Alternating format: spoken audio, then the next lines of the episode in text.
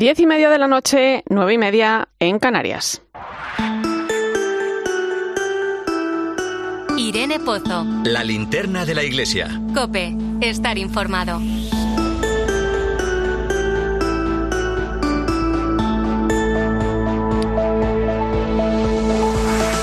¿Qué tal? Muy buenas noches. La Conferencia de Naciones Unidas sobre el Cambio Climático, más conocida como la COP27, que se está celebrando estos días en Egipto, nos recuerda la responsabilidad que debemos asumir ante la necesidad de cuidar el planeta. Son muchos los que todavía se resisten a ver las consecuencias del cambio climático que ya empezamos a notar a pasos agigantados. La subida de temperaturas, el salto de estaciones, el pasar de las lluvias torrenciales a la escasez de agua, la contaminación. Todo esto pone en riesgo la salud de la humanidad, como ya ha advertido la OMS. Y además uno se da cuenta de lo interconectado que está todo. Por ejemplo, en África la malnutrición hace que aumenten los casos de enfermedades como la malaria, forzando además grandes desplazamientos de la población. Claro, esa malnutrición viene dada en parte por la escasez de agua y con ello de alimentos y por tanto también de falta de higiene. Claro, el cuidado de la casa común es algo que a la Iglesia le preocupa. A la vista tenemos esa maravillosa encíclica del Papa Francisco, Laudato Si, que nos llama a todos a ayudar en esta urgente tarea. Y es que la Iglesia quiere poner también su granito de arena en dar una respuesta eficaz a todos los desafíos que plantea el cambio climático. Escuchábamos estos días al secretario de Estado Vaticano, el cardenal Pietro Parolin, en su intervención en la COP27, pedir a los países allí representados un mayor compromiso a la hora de proporcionar acciones concretas y de futuro para dejar a las próximas generaciones un planeta mejor antes de que sea demasiado tarde.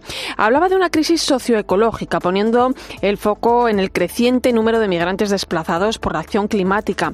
La cuestión es que todo va en aumento y si no tomamos en serio esto, el problema será no grave, gravísimo.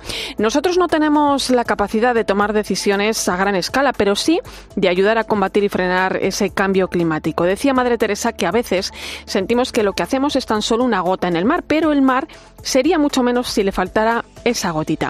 Más allá de celebrar una cumbre, necesitamos un cambio de rumbo, un estilo nuevo de vida que responda a esas necesidades. Desde cerrar el grifo cuando nos cepillamos los dientes, pasando por evitar un consumo masivo, reciclar, aprovechar más la luz natural.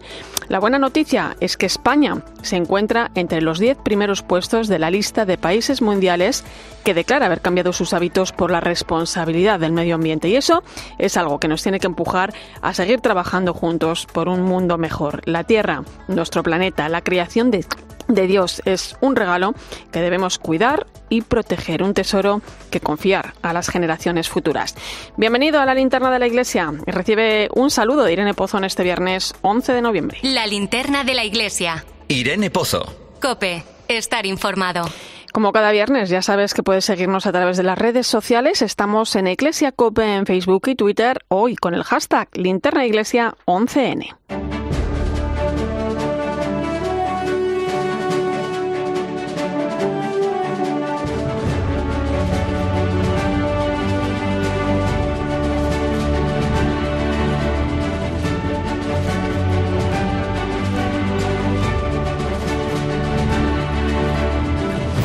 Repasamos hasta ahora las principales claves de la actualidad de la Iglesia que nos deja la semana. Nacho de Gamón, buenas noches. Buenas noches, Irene. Empezamos en los seminarios españoles que van a recibir la visita de dos obispos uruguayos en nombre de la Santa Sede. Sí, el objetivo de esta visita canónica es el de impulsar la puesta en marcha de la ratio española Formar Pastores Misioneros, que ha recibido una valoración muy positiva por parte del Dicasterio para el Clero y los seminarios. Monseñor Milton Luis Trócoli, obispo de Maldonado, Punta del Este, Minas, y el de Salto, Monseñor Arturo Eduardo Fajardo, son los encargados de realizar esta visita que se producirá durante los meses de enero y febrero y que también busca animar el desarrollo de la formación de los candidatos al sacerdocio.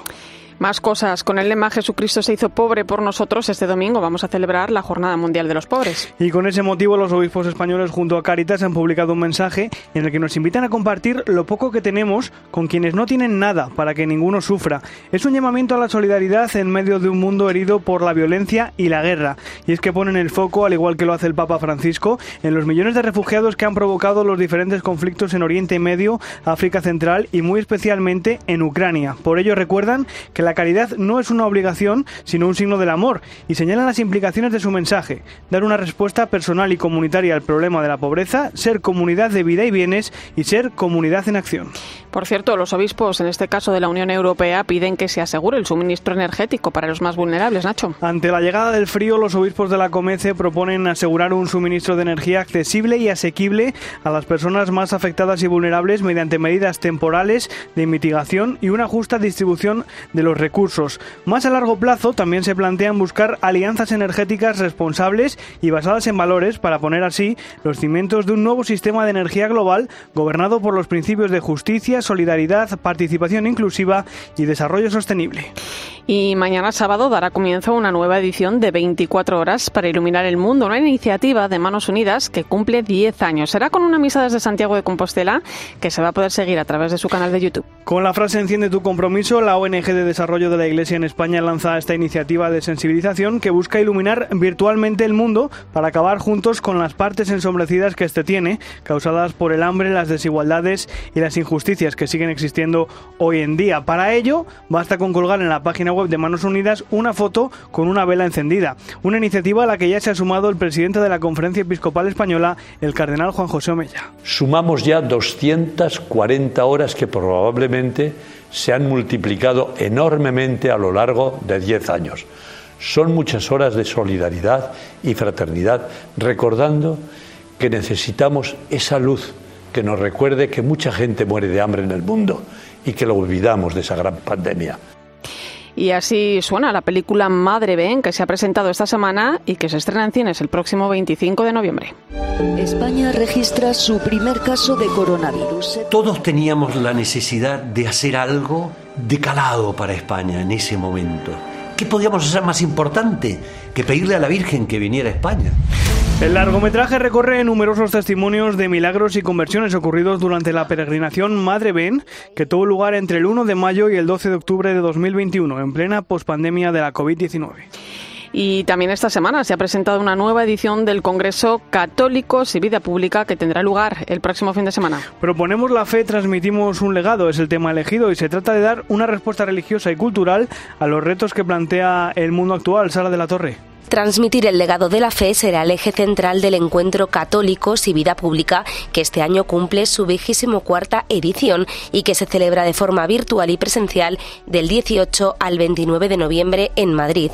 En un cambio de época y abocados a la disgregación, el legado que debemos transmitir es el que recibimos de nuestros padres y ellos de los suyos, un camino que ilumina el arte de la edificación contribuyendo al bien común. Así lo explicó la directora general de las Cruzadas de Santa María, Lidia Jiménez, que fue la encargada de presentar el Congreso. No hemos renunciado a nuestro legado. Lo que hemos renunciado es a transmitirlo con fuerza, de una forma coherente, de una forma atractiva y con una convicción profunda de que si transmitimos nuestro legado es lo mejor que podemos aportar a la sociedad actual y a los hombres del futuro. Por ello pidió que busquemos un nuevo ardor, una verdadera conversión para que la minoría creativa sea capaz de renovar la sociedad impregnándola del sabor del Evangelio. Durante la presentación se ahondó sobre este asunto, ya que el Congreso supone, según los organizadores, una gran oportunidad para no dejarnos paralizar por el inmovilismo que viene precedido por el pesimismo. Se nos pone ante nuestros brazos un futuro en el que los cristianos debemos contribuir con pasión a que Europa recupere sus raíces, sobre todo en la humanidad. Un tema importante, sin duda, en el que enseguida vamos a entrar. Nacho de Gamón, gracias. Es un placer, Irene.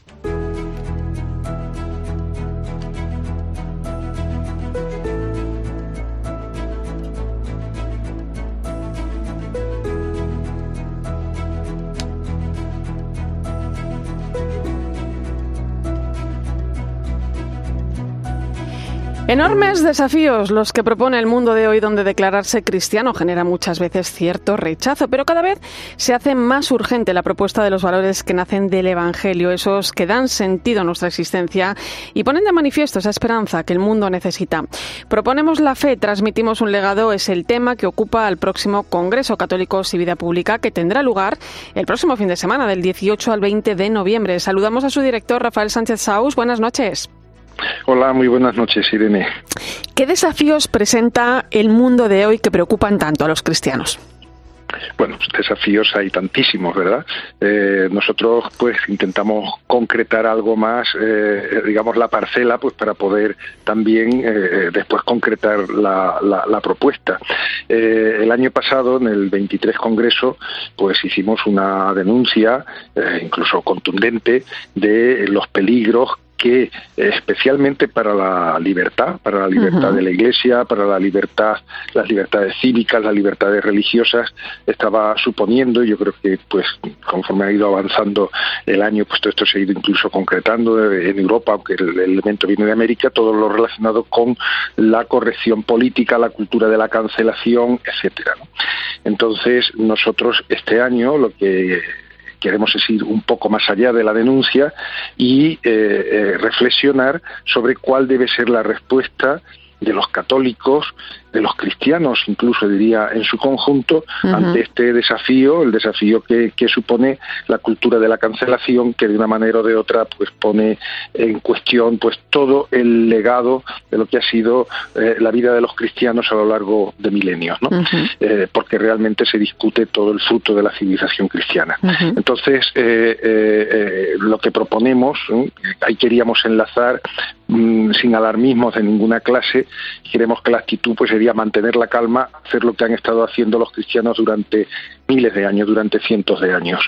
Seguir evangelizando, seguir proponiendo la fe con toda naturalidad y aprovechando todos eh, eh, los medios disponibles, pero eso sí, eh, sin dejarnos comer el terreno, sobre todo comer la moral, por emplear esa expresión, en el sentido de ser conscientes de que somos defensores y transmitimos un legado que está que es la esencia misma de nuestra civilización. Claro. Porque a poco que se ahonde pues como sabemos bien pues eh, eh, es, la civilización cristiana. una, de hecho piensa en su niñez, ¿no? Se da cuenta de lo importante, por ejemplo, que han sido en mi vida eh, mis abuelos, ¿no? Respecto a mis principios, a mis valores, a mis creencias, ¿no? Eso, bueno, pues al final es lo que ha ido dando en cierto modo sentido a mi vida, ¿no? ¿Tanto ha cambiado la sociedad en los últimos años? Bueno, pues yo creo que todos tenemos la conciencia de que ha cambiado, además con una rapidez creciente, ¿no? Pero yo creo que en cada, cada uno de nosotros, como muy bien has, dicho, pues sabemos, somos conscientes de que hemos recibido un legado, una herencia, que no es solamente una tradición que automáticamente en la que vivimos inmersa, sino que es algo que directamente hemos recibido de nuestros padres, que eh, eh, nuestros padres recibieron de los suyos y que no es solamente un pequeño patrimonio familiar de costumbres, de ritos, de tradiciones familiares, de, usos, sino que tenemos que ser conscientes que eso es lo que sustenta una civilización que, y sus principios que fueron radicalmente nuevos en la historia de la humanidad, que le da una singularidad pues a la civilización occidental que ninguna otra ha tenido y que está fundamentada pues en el no solamente y eso es lo más importante sin duda alguna pues en la fe en Jesucristo Dios y hombre sino también en el papel que se le da a la persona en el seno de esa civilización y cómo se le convierte pues en, el centro de la atención de todos los demás eh, de todos los demás eh, seres humanos ¿no? y cómo eh, eso implica una dignidad una conciencia de ser persona única e irreemplazable como hijo de Dios y, como hermano de los demás hombres todo esto no es un tema que, digamos, sale de debajo eh, de las piedras o que crece como una col. Todo esto es producto de los valores cristianos.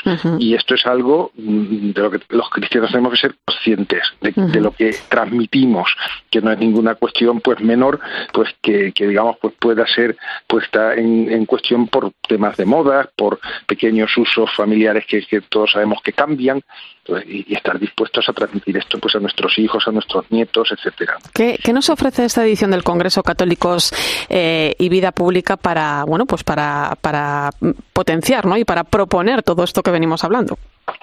Bueno, pues nosotros lo que queremos dar es también una visión amplia, en el sentido de que esto no es algo que esté pasando en España y que tengamos, sino que queremos hacer pues una especie de revisión eh, y en esto pues hemos avanzado un poco en la internacionalización del Congreso. Además el Congreso se ve cada vez más online desde muchísimos países, especialmente desde Hispanoamérica, y queríamos responder pues también pues a esta demanda, pues y para ello pues hemos traído eh, eh, algunos ponentes de primerísima categoría, pues como por otra parte sobre en este Congreso, pues como puede ser eh, José Antonio Cas, que es presidente de eh, una importantísima red de políticos cristianos, pero que además es ha sido candidato a la presidencia de Chile hace solamente unos meses y, bueno, y no salió presidente pues por muy muy pocos votos para desgracia de Chile y que va a hablarnos pues sobre fe católica y legado hispano en la América actual, los riesgos y las fortalezas de, de que en fin que esos dos grandes campos de la identidad eh, hispanoamericana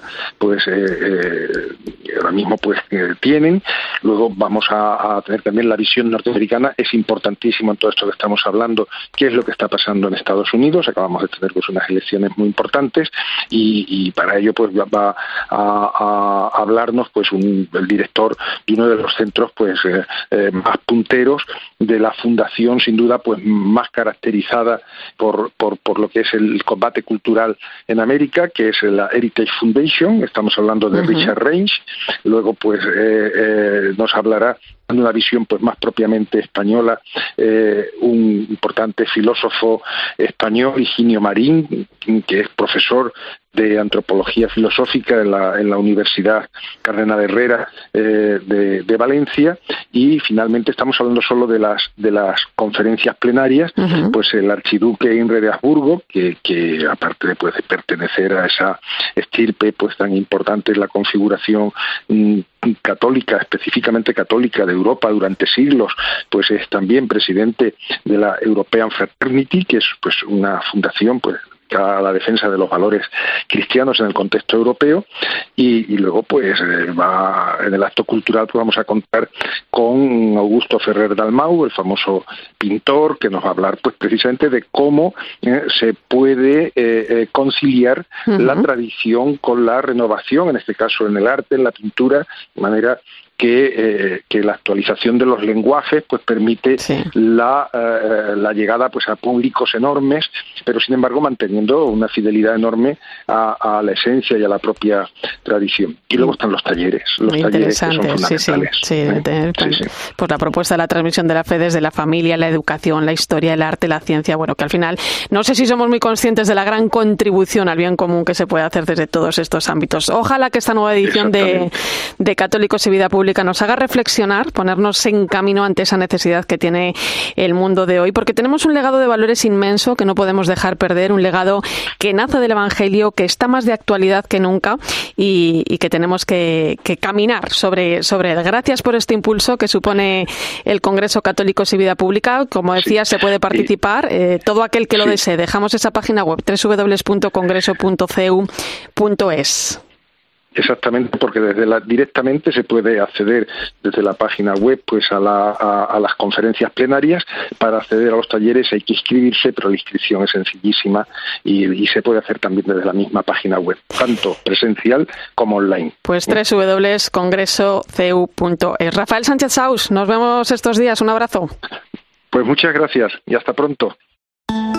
Escuchas la linterna de la iglesia. Con Irene Pozo. Cope, estar informado.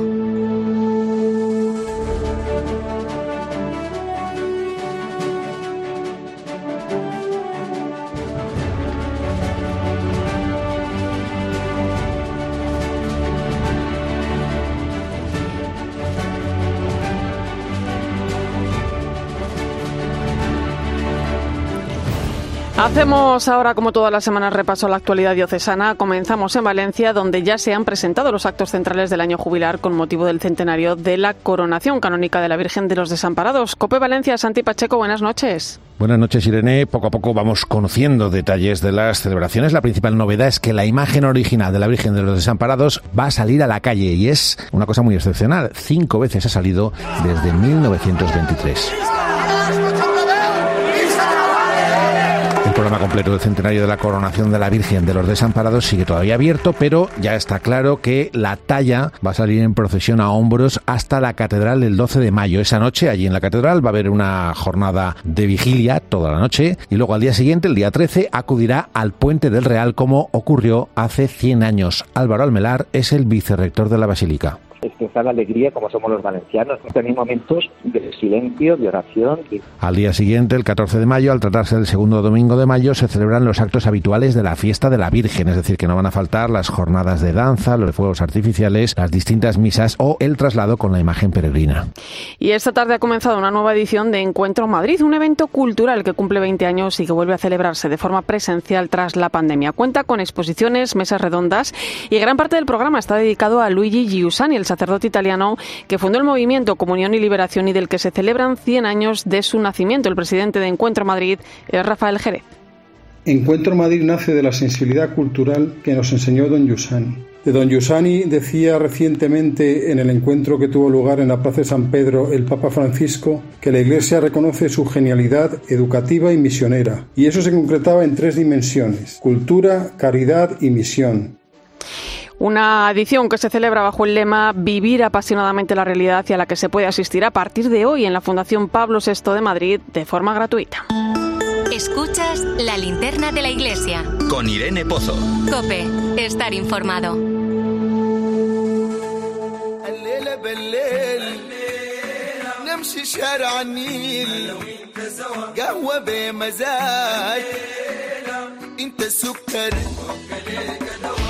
Pues te voy a llevar hasta África porque quiero que conozcas la sorprendente historia de un hombre que vagó durante dos años por todo el continente hasta que encontró la ayuda de los misioneros combonianos, una congregación que le permitió el acceso a unos estudios con los que posteriormente se convirtió en una de las personalidades más importantes de su país. Se llama Emanuel Tabán, nació en 1977 y, eh, bueno, en lo que por aquel entonces era el sur de Sudán, una región en guerra por su independencia.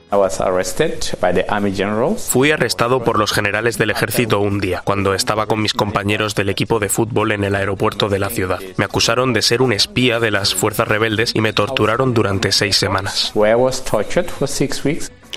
La guerra acababa de llegar a las puertas de Yuba, capital de Sudán del Sur, a día de hoy. El joven Emmanuel fue apresado por encontrarse en el lugar equivocado en el momento erróneo. Manu Torralba, buenas noches. Hola Irene, ¿qué tal? Sus torturadores consiguieron que Manuel renegase del catolicismo, se convirtiera al Islam, lo enviaron a una escuela coránica al noroeste del país y allí pasó otros seis meses. Pero Emmanuel encontró la manera de escapar. Un día a las 4 de la tarde cogió algo de agua y pan y echó a correr, sin mirar atrás. Cuenta que cuando tienes la adrenalina tan alta, tu cuerpo no se cansa y por eso pudo aguantar corriendo toda la noche sin descanso hasta llegar a la frontera con Etria. Cuando llegué a Eritrea pasé otros tres meses en prisión por no tener papeles. Y cuando me soltaron me dejaron ir a un campo de refugiados, pero yo quería ir al colegio y ellos no me dieron la opción, así que les dije que no, que no quería ir al campo de refugiados. Manuel siempre tuvo claro que quería tener unos estudios, eh, así que esa alternativa no le convenció, por lo que pasó un año y medio viviendo en la calle y recibiendo la única ayuda de Cáritas. Ahí pudo comprar un pasaporte falso para llegar hasta Kenia, donde vivía su tío. Sin embargo, él tampoco podía hacerse cargo de su situación, por lo que una vez más le recomendó ir al campo de refugiados. Pasé tres noches con él y la última de ellas me dio una lata de un refresco que ponía que había sido fabricado en Sudáfrica, así que decidí que quería ir allí. Fue una señal, aunque no tenía dinero. En el plano parece que está cerca, pero cuando comienzas el viaje es otra película. Emanuel comenzó su odisea o continuó su odisea por África, llegó en autobús a Tanzania y de ahí a Mozambique donde se encontró a los misioneros combonianos, sus grandes salvadores en esta historia. Él ya los conocía de su estancia en Kenia. En esta ocasión lo ayudaron a continuar hasta Sudáfrica donde tenían otra comunidad. En realidad, intenté contactar con los combonianos una primera vez, pero no conseguí el teléfono. La segunda, conseguí el teléfono, pero me dijeron que no, y me colgaron. La tercera, me volvieron a decir que no podían ayudarme. Pero yo lo estaba pasando muy mal en la calle, viendo que podían atacarme. Así que insistí y al final me recogieron y me ayudaron. Esa noche conoció al hermano Peter, su gran amigo, que le preparó la cena más deliciosa que jamás había probado. Él fue el artífice de que después de tanta insistencia, Emmanuel pudiese volver a la escuela. Oye, no fue nada fácil convencer eh, a las universidades locales para que aceptasen a un joven refugiado sursudanés, pero después de un año consiguió cumplir su sueño, matricularse en la Facultad de Medicina. Y no quedó ahí su historia de superación. Irene, Emmanuel se especializó en neumología y continuó sus estudios en Europa y Estados Unidos. Cuando el COVID-19 llegó a nuestra región de Sudáfrica, yo era el único especialista en pulmón. Mi experiencia me decía que la manera en la que estaban muriendo algunos enfermos era demasiado rara, así que comenzamos a hacer un tipo de intervención que no se había hecho antes por considerarse demasiado peligrosa, pero resultó ser un éxito. Así pudimos salvar a unos 170 pacientes. El doctor Emmanuel Tabán fue elegido uno de los 100 hombres más influyentes por la revista New African por su descubrimiento, una técnica que ahora se utiliza en todo el mundo gracias a él. Manu Torralba, muchísimas gracias por esta historia. Gracias a ti, Irene. Hasta la semana que viene.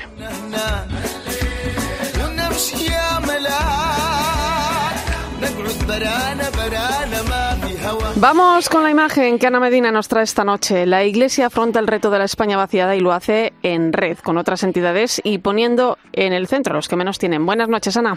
Buenas noches, Irene. La foto de esta semana tiene como protagonistas a familias migrantes y refugiadas que vienen a nuestro país. Huyen de la pobreza, de la persecución, de la guerra o del hambre.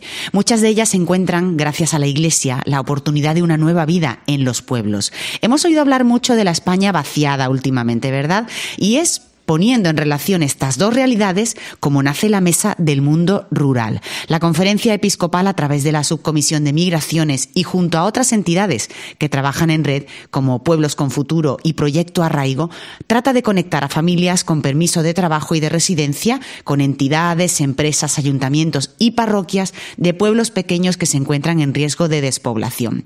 Pasan así de la España despoblada a la España de las oportunidades. Una iniciativa valiosa, diferente en esta víspera de la Jornada Mundial de los Pobres con nuestros pueblos y las personas que vienen de fuera como protagonistas.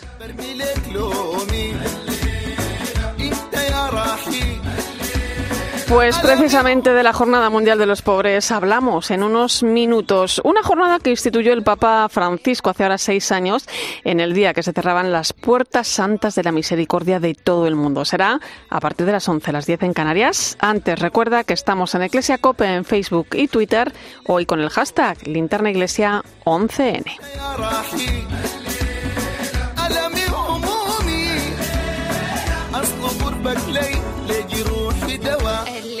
الليلة نمشي شارع النيل. أنا وأنت سوا قهوة بمزاج. الليلة أنت السكر.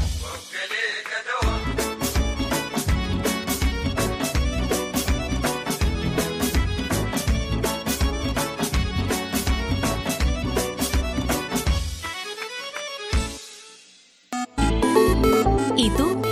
Estás pensando? Escribe a Irene Pozo en Twitter en arroba eclesiacope. Y en nuestro muro de Facebook, Eclesia Cope. Este fin de semana Cristina tiene un plan. Muy, buenos días. En Cope de 10 de la mañana a 2 de la tarde, los sábados y domingos, el mejor entretenimiento lo encuentras en fin de semana. Bienvenido a tu programa. Esto es fin de semana en la cadena Cope y te vamos a acompañar sábado y domingo Con de Cristina López Slichting. Proponemos la fe, transmitimos un legado. La fe católica y el legado cristiano son la respuesta al fenómeno de la corrección política y a la cultura de la cancelación actual. No te pierdas el 24 Congreso de Católicos y Vida Pública los días 18, 19 y 20 de noviembre que se celebrará en Madrid. Para apuntarse o recibir más información, visítanos en la web congreso.cu.es. Te esperamos. Vuelve Encuentro Madrid, un espacio para el encuentro y el diálogo, un lugar donde la experiencia cristiana se puede ver y tocar. Este año con el lema Vivir apasionadamente la realidad y una edición completamente presencial, con testimonios, mesas redondas, exposiciones y espectáculos. Te esperamos del 11 al 13 de noviembre en el espacio Pablo VI, en el Paseo de Juan 23.3 en Madrid. Consulta el programa en www.encuentromadrid.com. Escuchas la linterna de la iglesia. Y recuerda, la mejor experiencia y el mejor sonido solo los encuentras en cope.es y en la aplicación móvil. Descárgatela. Llega el mejor día de la semana y tú, Sibarita, estás sin protos crianza, ¿eh? Estas gafas me han salido por solo 29 euros. ¿A qué parecen más caras? Pues son mis 29, las gafas completas de Sol Optical por 29 euros. Infórmate en soloptical.com. ¿Cómo debe ser la educación en el mundo digital en el que vivimos? Las mejores prácticas y reflexiones sobre educación, innovación y tecnología vuelven a la quinta edición del Congreso Mundial Enlighted, impulsado por Fundación Telefónica, IEO University, South Summit y Fundación La Caixa y con el apoyo de A3 Media. Los días 16 y 17 de noviembre en Distrito Telefónica. Reserva tu entrada en enlighted.education.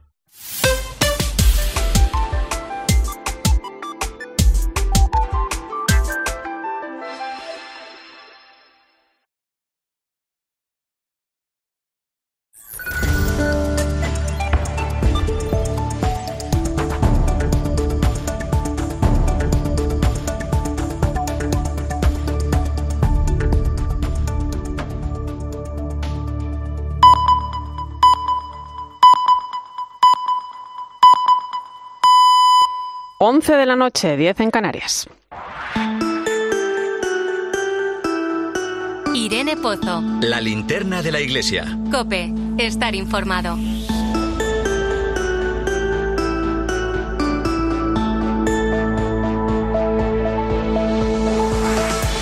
Como cada viernes hacemos parada en el Vaticano con nuestra corresponsal Eva Fernández. Buenas noches. Muy buenas noches, Irene. Eva, hoy finalizaba en el Vaticano un importante congreso que se ha venido celebrando estos días con un tema precioso como es el de la santidad, ¿no? Recordaba el Papa en Twitter hace nada, unas horas, ¿no? Que el camino de la santidad es universal, ¿no? Decía una llamada para todos nosotros que comienza con el bautismo. Cuánta razón, ¿no? Sin duda, sin duda. Y, qué suerte tenemos, Irene, de que no sea algo inalcanzable, ¿no? A lo largo de los días que ha durado el Congreso, el Papa ha querido además apoyarlo mm, lanzando distintos tweets. Hace dos días, por ejemplo, también escribía que la santidad no es un programa de esfuerzos y de renuncias, sino ante todo la experiencia de ser amados por Dios, de recibir gratuitamente su amor y su misericordia. Y este Congreso ha estudiado los procesos de los últimos 40 años en los que efectivamente se produjo un aumento de las canonizaciones y beatificaciones precisamente porque San Pablo VI y San Juan Pablo II simplificaron los procedimientos. ¿no? Por ejemplo, em, han dado datos muy interesantes. Durante el largo pontificado de San Juan Pablo II se proclamaron 450 santos y casi 1.300 beatos. Una cifra que es eh, tan increíble como que es más de la mitad de todos los santos y beatos que se proclamaron desde finales del siglo XVI. O sea, una una, cifra increíble, ¿no? Durante durante estos días de estudios em, han comprobado que, se ha subido a los altares a mártires, a religiosos, a sacerdotes, a papas, a médicos, a niños, a adolescentes, pero sobre todo se ha subrayado la vigencia que tiene esa santidad de la puerta de al lado, ¿no? Como señalaba el Papa en Gaudete et Exultate, la santidad de los padres que educan a sus hijos con cariño y esfuerzo, los que trabajan cada día para llevar, eh, para llevar el pan a casa, los enfermos, los religiosos ancianos que no dejan de sonreír esa santidad de los que viven cerca de nosotros y, como, como, dice el Papa Francisco, son un reflejo de la presencia de Dios o, esa expresión tan suya, la clase media de la santidad. Y que tanto nos inspira, Eva, tanto. Oye, el próximo domingo se va a celebrar, eh, bueno, pues una jornada de esas, ¿no? Que traen más de una sorpresa siempre, ¿no? La jornada de, de los pobres. El mismo Papa nos sorprendió hace ahora seis años, ¿no? Al final del año de la misericordia, cuando la instituía. Desde entonces no han parado los gestos hacia las personas más marginadas, con menos recursos. ¿Cómo va a celebrar el Papa esta jornada? ¿Cómo se va a vivir en el Vaticano? Eh, pues fíjate que, ya se está viviendo, ¿no? Se nota en el ambiente. Yo confieso que es una de esas jornadas que más me, impresión me producen, ¿no? Porque, por ejemplo, esta misma tarde eh, me detenía un momento a observar a las personas que entraban en el dispensario que se ha instalado en un lateral de la plaza de San Pedro, ¿no? Y ver eh, simplemente cómo se las atendía, cómo los médicos voluntarios los escuchaban, cómo salían de las consultas orgullosos con sus resultados, con las medicinas. Salían como sin terminar de creerse que se les mm, habían hecho tantas pruebas sin necesidad de presentar ningún papel, sin ningún carnet, que se les había hecho caso, ¿no? Una forma de redescubrir mm, la propia dignidad, ¿no? Que es lo que el Papa pretende con todas las iniciativas que se están poniendo en práctica estos días, partiendo de la misma misa del domingo, donde los protagonistas van a ser las personas indigentes, ¿no? El domingo no veremos en las primeras filas a embajadores y autoridades, que suele ser lo normal, ¿no? Sino a personas socialmente excluidas, personas que duermen habitualmente bajo las columnas de San Pedro, personas a las que mm, los que nos movemos por aquí les, les saludamos, les conocemos, sabemos dónde, dónde pasan la noche, ¿no? Y como es un día de fiesta en todos los sentidos. El Papa pues va a invitar a comer en el aula de audiencias Pablo VI a 1.300 personas eh, sin recursos. Como tampoco caben más, lo que el Papa ha hecho es ha enviado a las parroquias paquetes de alimentos eh, como para 5.000 familias a las que también se va a ayudar a pagar los recibos de la luz y de gas, ¿no? Eh, en este momento de crisis que estamos afrontando en todos los países, ¿no?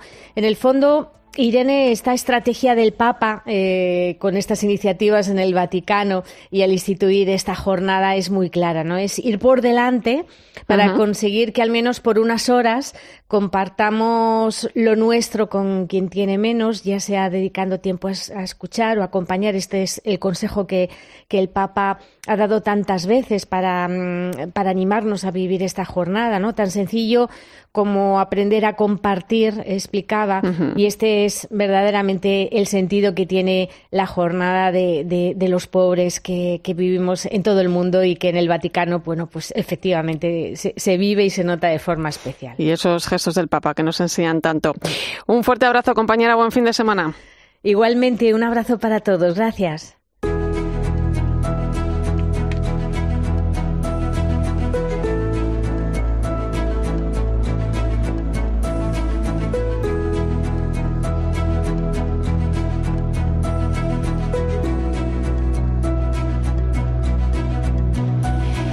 Seguimos en el Vaticano. Allí el Dicasterio para la Comunicación está celebrando su reunión plenaria en la que participa como consultor el vicesecretario para Asuntos Económicos de la Conferencia Episcopal Española, que fue además presidente de APSI de Media, el grupo de comunicación donde se encuentran COPE y 13 y al que saludamos en este momento. Fernando Jiménez Barrio Canal, buenas noches. Muy buenas noches, Irene.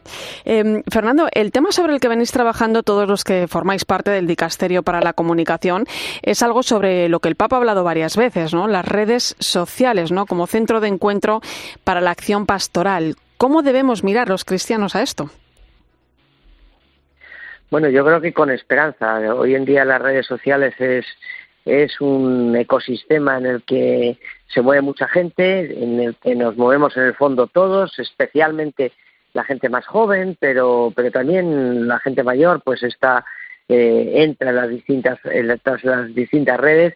Y yo creo que es importante reflexionar sobre mm, cómo podemos estar, qué debemos hacer, cuáles son nuestros contenidos, eh, qué retos tenemos ahora mismo en, el futuro, eh, bueno, porque hoy en día lo digital es muy real, es muy real. Claro, eh, Fernando, el mundo digital es todo un desafío para la misión evangelizadora de la Iglesia y de todo cristiano, ¿no? ¿Estamos preparados para ello? ¿Cómo hacernos presentes, ¿no? En ese mundo digital. Bueno, yo creo que, ese es un poco el, objetivo, ¿no? Es decir, al final, yo creo que la Iglesia siempre ha estado en, vanguardia, aunque mucha gente piense lo contrario. La Iglesia estuvo en la vanguardia en, los púlpitos, estuvo en la vanguardia en, en la escritura y la imprenta, y, ahora también tiene que estar eh, aquí, ¿no? Eh, es verdad que todos estos nuevos soportes, pues, suponen en el fondo una manera distinta de, comunicarse, que tiene sus propios formatos, que tiene su propia, bueno, manera de comunicación y donde hay que ser capaces de, adaptarse, ¿no? Como, como lo estamos haciendo también en, en de Media, ¿no? Pero pero realmente hay, hay, que hay que tener esa presencia porque la, sobre todo la gente más joven necesita tener eh, también la luz del Evangelio pues cuando se conecta a Twitter, a Instagram, a TikTok, a Twitch, pues eh, en todas estas redes también tiene que estar la luz de Jesucristo. Eh, Fernando, el proceso sinodal que vive eh, la Iglesia está, ha estado también muy presente en, esta jornada que estáis celebrando. ¿Por dónde pasa el papel de la comunicación? ¿Qué camino debe seguir en todo este proceso? Bueno, yo creo que la comunicación es comunicación y sínodo eh, son sinónimos claros, ¿no? Al final, cuando uno eh, la comunicación es compartir, compartir experiencias, compartir nuestro, nuestra razón y nuestra, nuestro ser y nuestra identidad. Eh, en, en, esta reunión, que somos pues 30 40 personas eh, de los cinco continentes, hemos tenido la oportunidad de, de, ver cómo eh, la Iglesia se hace presente en, bueno pues en todo en todo el mundo, en ver que, las inquietudes eh, son eh, muy parecidas. En, bueno, cada uno tenemos nuestra forma de ser, nuestra cultura, pero, pero está ahí presente. También hemos visto mm, todo lo que tiene que ver con el, lo que podríamos llamar el sínodo virtual, que se ha realizado también con, con influencers, donde donde se pone de manifiesto pues que, claro que la gente tiene tiene ganas de, de encontrarse con, con, la Iglesia y con Jesucristo y de poder exponer eh, su opinión de todo esto es de lo que estamos trabajando en estos dos o tres días. Eh, mencionabas antes, ¿no? El eh, Ábside Media, ¿no? El impulso y la apuesta digital que, que se ha hecho en esta casa, en Ábside Media, eh, ha sido un paso importante, Fernando. Bueno, yo creo que sin duda, yo creo que en ese en ese tema nosotros eh, podemos estar muy muy satisfechos. Por dar algunos datos, pues decir hoy en día hay eh, más de un millón de seguidores de nuestros distintos productos en, en YouTube, eh, tenemos en seguidores en Facebook, en Twitter, en Instagram, TikTok, pues más de siete millones setecientos mil, son más de dos millones en cadena 100 o tres millones setecientos mil personas que nos siguen en, COPE. Eh, esto es una realidad, es una realidad que, que, ha llegado, que ha llegado para, para establecerse como nuevas eh, estrategias de comunicación, donde queremos hacernos presente, donde eh, la luz de la linterna que tú estás ahora iluminando o cualquier otro contenido tiene vida más allá de, de, estas ondas que, que, nos están escuchando en este momento, que nos permite continuar, que nos permite profundizar que nos permite además tener un camino de ida y vuelta donde las personas que nos escuchan pueden intervenir, pueden interactuar, donde podemos mantener una relación, algo que es eh, muy evangélico, sin duda alguna, y en ese sentido yo creo que, que de Media está realizando un esfuerzo muy notable y muy positivo. Oye, y mañana sábado culminan estos días de trabajo con un encuentro con el Santo Padre que seguro que tiene grandes consejos que darnos. De hecho, eh, muchos de sus mensajes para las Jornadas Mundiales de Comunicaciones Sociales hablan del entorno digital, ¿no? ¿Cómo esperas ese encuentro, Fernando? Bueno, yo eh, lo esperamos todos con, ilusión. Yo creo que el Papa en, esto también es un maestro. Eh, yo creo que todos sus mensajes eh, vía Twitter, por ejemplo, pues llegan a millones de personas. el Papa es un convencido de, la comunicación, es, un grandísimo comunicador y saben perfectamente que, que, tenemos que estar ahí, ¿no? yo creo que que será un encuentro bello y además tendrá una palabra como siempre oportuna, a veces eh, un poco picante para cada uno de los que estemos allí y, la recibiremos sin duda con, muchísima ilusión. Pues muchas gracias, Fernando Jiménez Barrio Canal, consultor del Dicasterio para la Comunicación del Vaticano, que seguro que nos traes buenos consejos y mucho trabajo a los que nos dedicamos a todo esto. Un fuerte abrazo. Un abrazo para, todo, para ti y para todos tus oyentes. Hasta luego.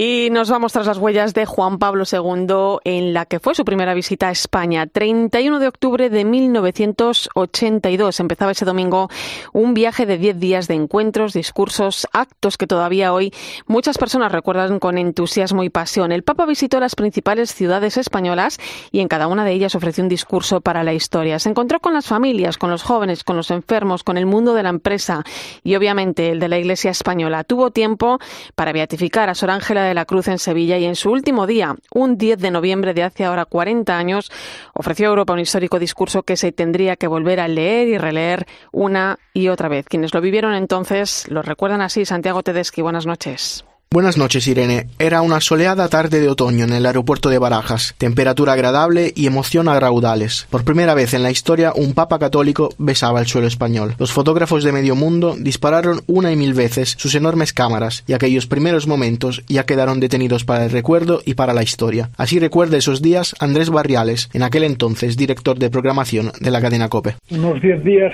en las que las emisoras de la cadena COPE y sobre todo los que llevaban las emisiones en, Radio Popular de Madrid hicieron un trabajo extraordinario. Yo me quedaría con el, con el Bernabéu, con los jóvenes. Fue un mensaje tan directo, tan directo como los que él hacía, ¿no? Y a los jóvenes, pero al mismo tiempo suscitando en mí eh, qué será de estos jóvenes cuando el Papa no esté. De todo el viaje de Juan Pablo II, uno de los momentos más importantes, sin ninguna duda, fue la ordenación sacerdotal de 141 diáconos en Valencia, en una misa multitudinaria en el Paseo de la Alameda. Christopher Hartley era un joven seminarista en Toledo y por circunstancias providenciales de su vida fue ordenado sacerdote ese mismo día. Hemos hablado con él para recordar el que fue quizás el día más importante de su vida. Y jamás he leído en mi vida un texto más bonito que la homilía de ese día que todos los 8 de noviembre durante 40 años, todos los hechos de noviembre he vuelto a leer con la misma emoción con las que lo pronunció el Papa Juan Pablo II todo lo que transmitía era todo menos cansancio, ni agotamiento, ni nada de nada. ¿De dónde ese hombre sacaría, de qué depósito escondido sacaba ese coraje, esa fuerza, esa garra, ese entusiasmo? Pero solo el tono de voz te ponía en pie y te daban ganas de salir corriendo al último rincón de la tierra. El último día del viaje, Juan Pablo II lo vivió en Santiago de Compostela, cuatro actos en un día y ofreciendo a Europa un discurso para la historia. Allí el Papa pronunció un discurso programático diciendo cuál era su visión de Europa y haciendo el famoso llamamiento Europa, vuelve a encontrarte, sé tú misma. ¿Por qué los discursos del Papa, 40 años después, son todavía de mucha actualidad? Así nos responde Salvador Domato, coordinador de la visita en la capital gallega. Yo me imagino que son de actualidad porque son discursos sobre temas que son permanentes, que son permanentes en la Iglesia y en la sociedad civil. Y entonces son discursos que, que trascienden la inmediatez. Por otra parte, los discursos fueron todos en aquella época muy bien preparados. La Santa Sede pidió muchos datos, muchos datos, por lo menos Santiago, nos pidieron muchos datos, supongo que a los otros lugares donde fue el Papa también, y, a mí la idea a mí es, es eso, que son discursos que trascienden mucho, mucho más allá el tiempo en que fueron pronunciados y la inmediatez que vivimos hoy. Se pueden leer como si fueran pronunciados esta misma mañana. Todo este reportaje sobre los 40 años del viaje de Juan Pablo II a España lo puedes encontrar con más informaciones y entrevistas en Eclesia, el portal de religión de cope.es. Escuchas la linterna de la iglesia. Con Irene Pozo. Cope, estar informado. Son las 11 y 16 minutos de la noche, una hora menos en Canarias. Entramos en tiempo de tertulia hoy con el análisis del rector de la Universidad Eclesiástica, San Damaso, Javier Prades. Buenas noches. Buenas noches, Irene. Teresa, buenas y de la directora aquí, Teresa, del Máster de Doctrina Social de la Iglesia de la Universidad Pontificia de Salamanca. Javier y todos los que nos escuchan. Bienvenida.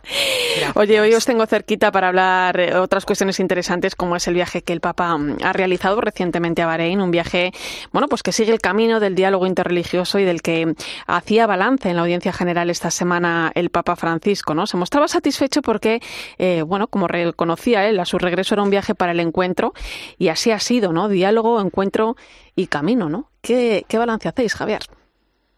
Es un viaje muy interesante, hay que darle mucho altavoz a esta faceta que yo creo que es profética del Papa, no era previsible, que es el entusiasmo y la fidelidad con la que está siguiendo el diálogo con el mundo musulmán. Es muy bonito, por ejemplo, como él habla con toda claridad y desarmante de que en el inicio hay una amistad con el gran imán de Al-Azhar, Al-Tayyib. Eso es buenísimo que se oiga que es muy sencillo y, abre el espacio a cualquiera de nosotros a través de la amistad con musulmanes para caminar donde si te pones a discutir desde el minuto uno en teorías o en ideas, no te mueves un centímetro. Y luego es que el Papa aquí ha puesto en juego algo que verdaderamente desconcierta, y es que se ha convertido en un factor que facilita el encuentro entre sunitas y chiitas.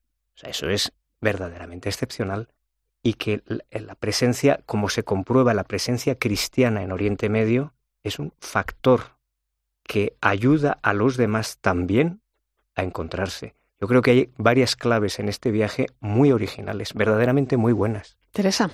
Bueno, es desconcertante, ciertamente. No son viajes que conciten a priori un gran entusiasmo, al menos en determinados sectores. Creo que sigue, seguimos teniendo, ¿no? Yo hablo en primera persona del plural y me incluyo.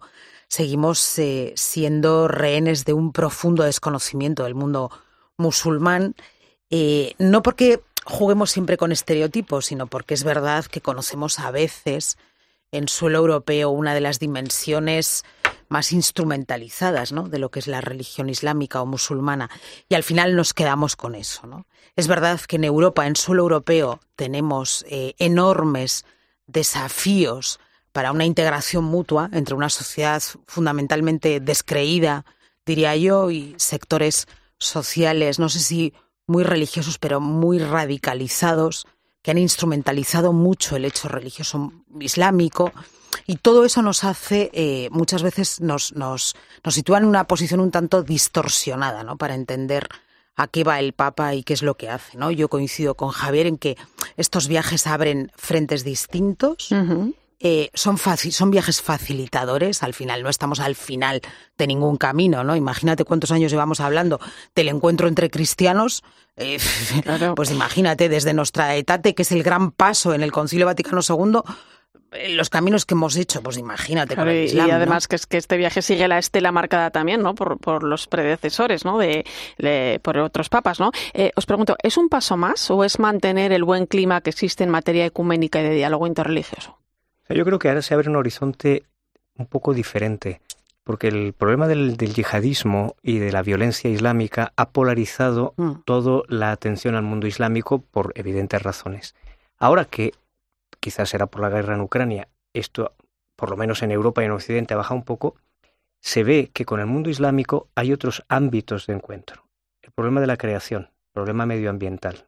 Es un espacio que el Papa ha reabierto en Bahrein la cuestión educativa, la cuestión de la emergencia educativa y, demográfica. Se recuperan temas donde es mucho más posible un encuentro constructivo entre las religiones, en este caso con el mundo islámico, que no sea solo hacer frente a lo que a todos, evidentemente, nos ha pesado mucho en, los años anteriores y con buen motivo, que era el, aspecto radicalizado, violento y mm. verdaderamente terrorista del Islam, que ahora sí deja espacio y se despeja un poco, tanto con suníes como con chiitas, la posibilidad de afrontar estas cosas que son de interés general para, para el camino del mundo.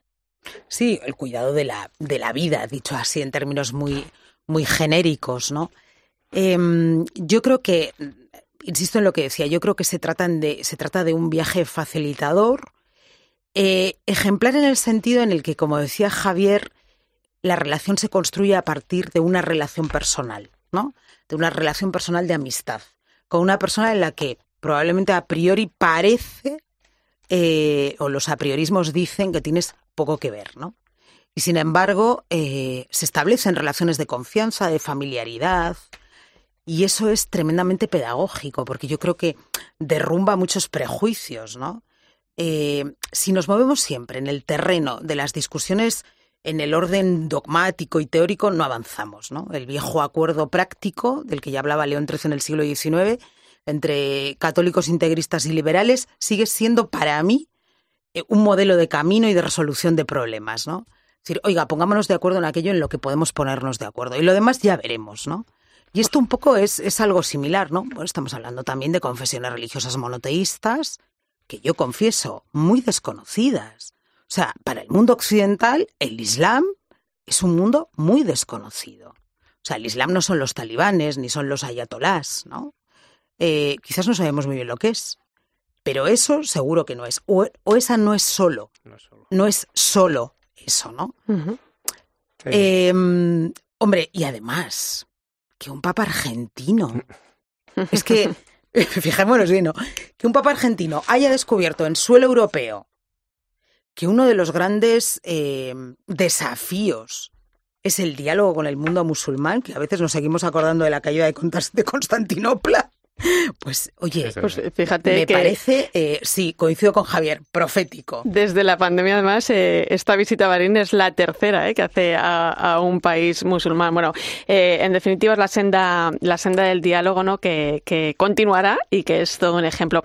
Cambiando de tema a propósito de la Jornada Mundial de los Pobres que celebramos este domingo, pide el Papa compartir lo poco que tenemos con quienes no tienen nada, ¿no? Para que ninguno sufra y vivir la caridad no como una obligación, sino como un gesto de amor al prójimo, ¿no? Muy, muy al estilo de Jesús, ¿no?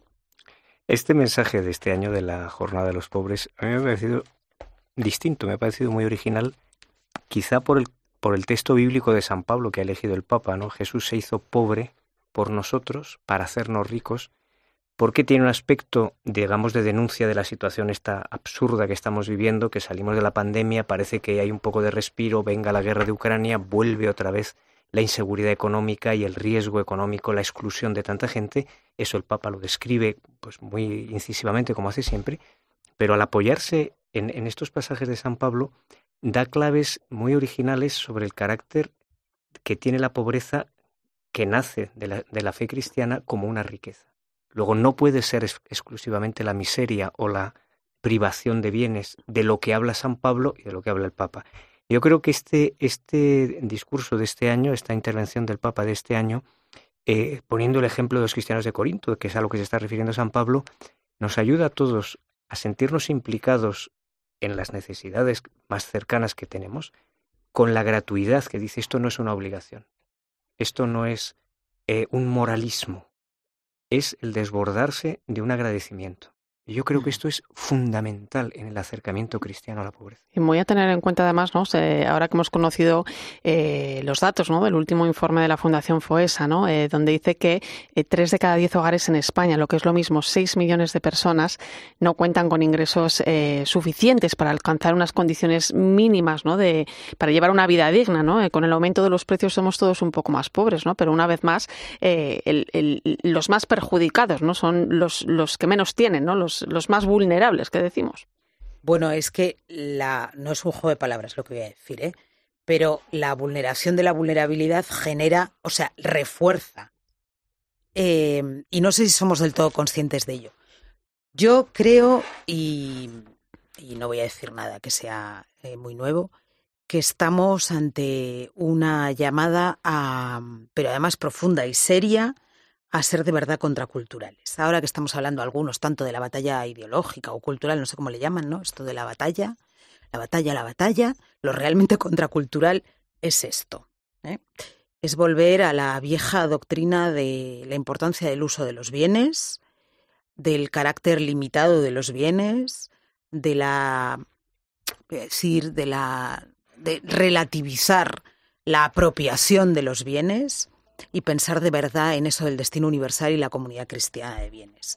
O aprendemos a vivir de otra manera o ya hemos dejado muchas veces de ser testigos pues oye, tenemos una oportunidad maravillosa, ¿no? Y esto deberíamos plantearnos un poco más en serio. La justicia social.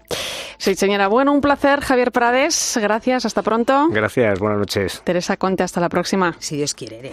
Y gracias también a ti por acompañarme esta noche en la linterna de la iglesia. Te dejo ahora con el partidazo de Cope y Joseba Larrañaga.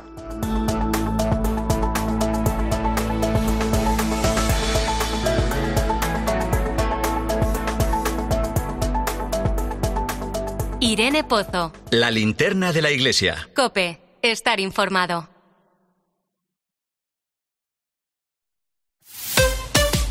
Escuchas Cope. Y recuerda, la mejor experiencia y el mejor sonido solo los encuentras en cope.es y en la aplicación móvil. Descárgatela. ¿Quieres un seguro de salud pero no puedes permitírtelo? Con Divina Seguros es posible gracias a nuestros salud especialistas. Desde solo 9 euros al mes con copagos, incluye las mejores clínicas, telemedicina, urgencias hospitalarias, seguro dental y seguimiento del embarazo y parto. Entra en divinaseguros.com y contrata salud especialistas desde solo 9 euros al mes. ¿Y tú? ¿Por qué necesitas fluchos? Porque es tiempo de pensar en lo que te gusta, en la moda que te hace sentir vivo, chic, casual, sport. Nueva colección de otoño-invierno invierno de Fluchos, la nueva moda que viene y la tecnología más avanzada en comodidad unidas en tus zapatos. ¿Y tú por qué necesitas fluchos? Fluchos, comodidad absoluta. Los tecnoprecios del corte inglés son extraordinarios, como las lavadoras conectadas Haier, porque con sus programas de vapor y funciones de inteligencia artificial ofrecen resultados profesionales en casa. Y hasta el 22 de noviembre tienes hasta 300 euros de regalo extraordinario en el corte inglés al comprar una lavadora, lavasecadora o secadora Haier en promoción. Haier, conéctate a lo extraordinario en el corte inglés. Ponerle nombre a tu empresa de mudanzas cuando te llamas Armando Cajas es difícil. ¿Conseguir que tu empresa sea más productiva? No.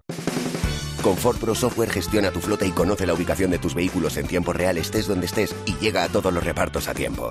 Ford Pro, máxima productividad para tu negocio. Más info en Ford.es. Con Hora Luz, ahora la luz eres tú. Porque con las placas que te instalamos puedes dejar tu factura a cero euros e incluso pagar parte de la factura de cualquier otra residencia. Llámanos al 967-0170 y súmate a la revolución de los tejados. O la luz. Si las facturas hacen que tu hogar sea todo menos dulce, es hora de recuperarlo. En línea directa te damos un precio imbatible en el seguro de hogar y las mejores coberturas. Ven directo a lineadirecta.com o llama al 917-700-700. El valor de ser directo. Consulta condiciones. La radio es más radio cuando nos escuchamos. Transportistas, eh, huelga, con qué voluntad, cuánto tiempo, cuánta gente. Alguien no puede trabajar a pérdidas porque resulta que pierde menos si no trabaja. Y por eso, en Herrera y Cope, queremos que nos cuentes tu historia. ¿Qué tal, Javier? Buenos días. Hola, buenos días, Carlos. Va a secundar la huelga, no. Yo tengo un camión, tengo mi título. La huelga que hicimos en marzo, es verdad que se sacó un beneficio. Ahora bien, si me pides mi explicación ahora mismo, yo te digo que no. A las 10 de la mañana, en la hora de los fósforos con Carlos Herrera, estamos más cerca de ti.